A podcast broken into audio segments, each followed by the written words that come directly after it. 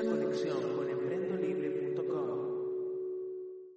En los episodios anteriores te conté cómo me fui del banco y por qué dije basta y me lancé en el camino emprendedor. Pero no te conté algo, un secreto que lo voy a contar hoy en este nuevo episodio de Llegando a los 30. Antes de comenzar, te quiero contar que si usas Telegram, busques Emprendo Libre y te unas al canal para recibir todas las novedades en tu teléfono, mantenerte creativo e inspirado en este mundo de las finanzas, del emprendimiento y del crecimiento personal. Vayamos ahora al secreto. Una de las razones por las cuales ingresé a trabajar en un banco fue la cuenta sueldo. Sí, escuchaste bien. Antes de 2014, que fue el periodo cuando trabajaba en bancos, no te daban cuenta bancaria ni mucho menos tarjetas de crédito si no tenías un recibo de sueldo para constatar ingresos. Así de lamentable y miserable era el sistema, a todas las personas que no contaban con ingresos formales no les daban absolutamente nada. Fue una razón muy triste que tuve en ese entonces para aceptar un trabajo formal que la verdad mucho no me gustaba. El paquete bancario simplemente de tarjetas porque lo ofrecían como un incentivo laboral. Esa era la visión reinante en el sistema bancario en ese momento, hasta que la tecnología vino a democratizar el acceso a servicios bancarios básicos para la población. Realmente es algo que esto celebro muchísimo y me pone siempre muy contenta.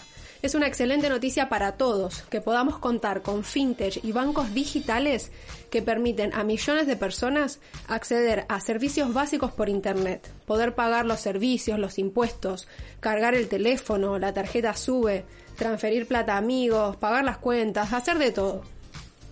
Hay un autor que me gusta mucho y siempre me acuerdo de él cuando hablo de estos temas. Es Muhammad Yunus, un emprendedor social, premio Nobel de la Paz, por los desarrollos que alcanzó con el Banco Grameen en Bangladesh en los años 70. Yunus fue un visionario. Se dio cuenta que los pobres pagan y pagan mucho más que los ricos. Los ricos toman más y más crédito, se apalancan y se declaran insolventes. Van a la quiebra y muchas veces son los gobiernos, los estados, que los salvan inyectándoles millones de dólares. En cambio, los pobres nunca tienen esa posibilidad ni que les presten 10 dólares a pesar de que es una cifra muy baja y que les puede salvar literalmente la vida. Yunus se dio cuenta que la población, en especial en países muy pobres como en Bangladesh en esos años, necesitaba de microcrédito, esto es, muy poco dinero prestado para poder comprar lo necesario, producir, vender y repagar el crédito. Yunus ideó todo un sistema muy interesante que lo materializó con el banco Grameen y lo exportó al mundo entero los microcréditos. Con tan poco a veces se salva una persona. Es un poco capital que se necesita para poder empezar. Si te gusta este podcast, puedes seguirlo y compartirlo en tus redes sociales. El acceso a los servicios bancarios, como ven, es algo sumamente necesario. Es por eso que me parecen geniales las fintech y los bancos digitales que tenemos hoy en día. En Latinoamérica hay un boom de fintech. Más y más personas se bancarizan con uno de estos servicios millones de personas que siempre fueron excluidas del sistema más nefasto que existe, que es el sistema bancario, ahora son incluidas y a costo cero. Es toda una revolución financiera la que estamos viviendo en beneficio de la gente. La fintech y bancos digitales no cobran por abrir ni por mantener una cuenta. El ahorro es realmente muy grande. Esto es posible por la reducción de costos operativos que tienen los bancos digitales no hay sucursales ni la cantidad de empleados que tienen los bancos tradicionales llenando formularios. Lo que más me gusta de los bancos digitales como Willowbank, Brubank, Rebanking, también de las fintech como Walla y Mercado Pago, es que te permiten hacer de todo. ¿Te pasó también que si no tenías tarjeta de crédito de algún banco no podías ni pagar Netflix, Skype, nada? En mi caso siempre usé Skype, desde hace muchos años, y no podía pagar un plan de llamadas sin tarjeta de crédito. ¡Qué odisea, por favor! Menos mal que vinieron los bancos digitales a salvarnos de la tiranía de los bancos tradicionales. Hoy por hoy, hasta un adolescente puede pedir su cuenta en Walla y pagar sus gastos en dólares a través de su cuenta gratuita y en una aplicación. Se puede pagar Netflix, Amazon, Spotify, todas las suscripciones. Todos estos bancos permiten cargar dinero por transferencia bancaria, por pago fácil, por rapipago. También permiten extraer dinero desde pago fácil, rapipago y cajeros automáticos de cualquier banco. son muy prácticos de usar y te permiten tener un mejor control y análisis de tus gastos. Las interfaces de usuario son muy estéticas, fáciles de usar, te permiten ver todos tus movimientos y tener ese mayor control. ¿Te acordás cuando en los primeros episodios de este podcast hablábamos de los tipos de ingresos y de gastos y de cómo generar ese ahorro?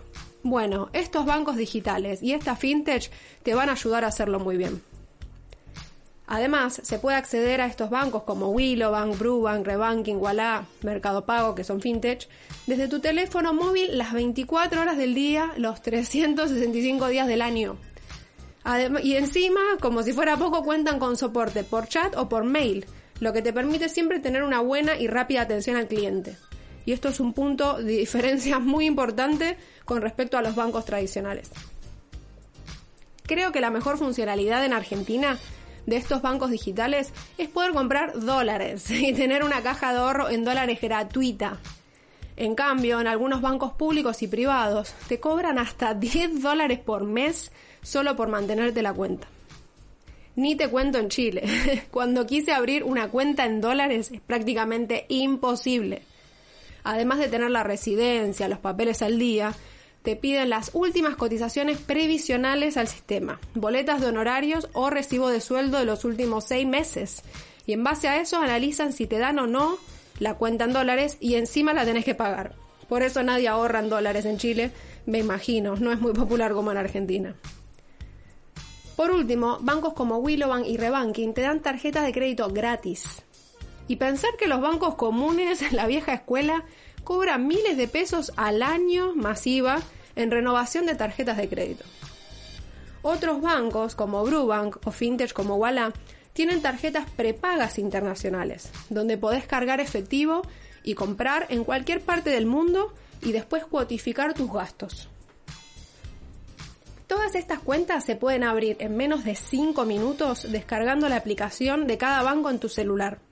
Así que te recomiendo, si querés saber más, que leas la guía completa que preparé en la web emprendolibre.com. No te quedes afuera, sumate a esta revolución fintech digital y ahorrate miles de pesos y de dólares al año. Hasta la próxima.